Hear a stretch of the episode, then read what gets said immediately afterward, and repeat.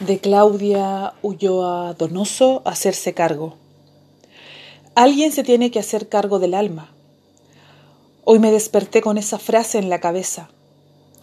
Si alguien hubiese despertado a mi lado, en lugar de buenos días, le hubiese dicho, alguien se tiene que hacer cargo del alma. Y luego hubiese bostezado. En el baño con los ojos cerrados, en cada cepillada sobre mis encías y dientes pensaba, alguien se tiene que hacer cargo del alma. Hoy tuve esa frase todo el día en la cabeza, martillándome en mi lista de compras. Lista. Nata, fresas, jugo de naranja, tomates, champán, jamón. Alguien se tiene que hacer cargo del alma. Detergentes, servilletas, brócolis, tampones. Ahora que se acaban las vacaciones, Empieza uno a encontrarse con gente que regresa de viaje en la cola del supermercado.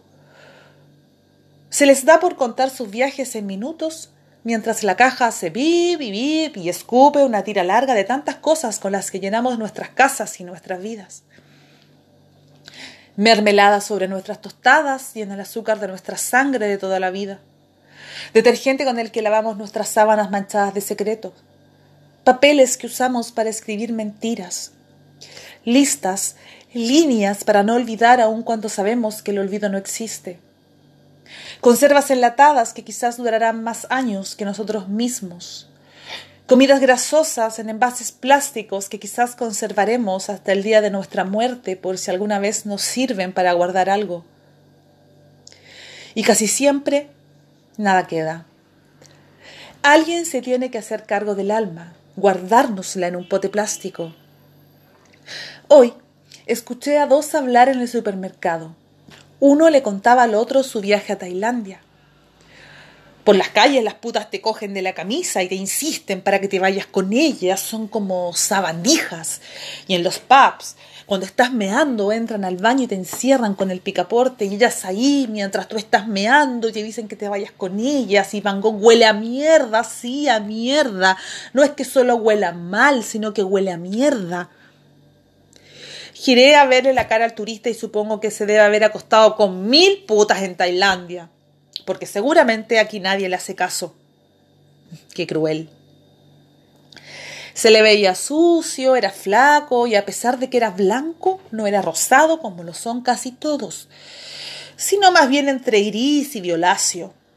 Tenía los dientes pequeñitos y sucios como los de un ratón que ha comido un queso con moho.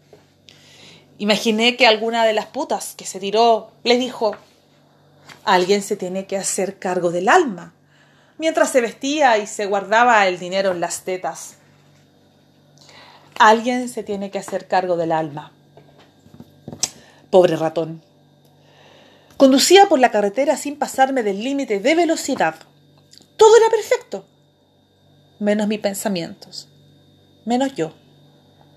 En la radio sonaba esa canción de Rain que describía también mi estado por estos días.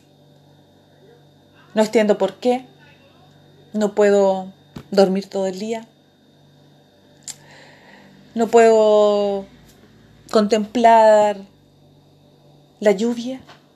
No llueve.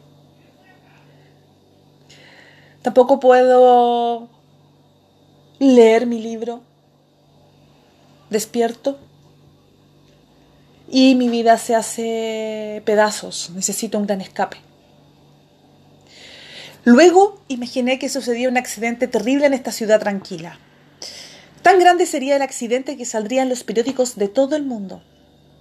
Yo estaría ahí, en el accidente, entre los escombros, los heridos y los muertos. Me vi entonces con la frente rota y sangrante, con las manos sucias y la cara al ras del pavimento y veía salir de sus escondites en la cuneta de la carretera a Dios y al diablo. Pensaba, atrapada entre los fierros retorcidos en mi frase, alguien se tiene que hacer cargo del alma. ¿Quién lo diría primero? Dios y el diablo se miran y lo dicen al mismo tiempo. Luego se separan por caminos distintos entre el desastre. Dios le cierra los ojos a los muertos con un beso y el diablo empieza a animar a los heridos con palmadas violentas en las mejillas y a gritos. Luz roja. Pupilas del diablo. Me detengo. Alguien se tiene que hacer cargo de mi alma.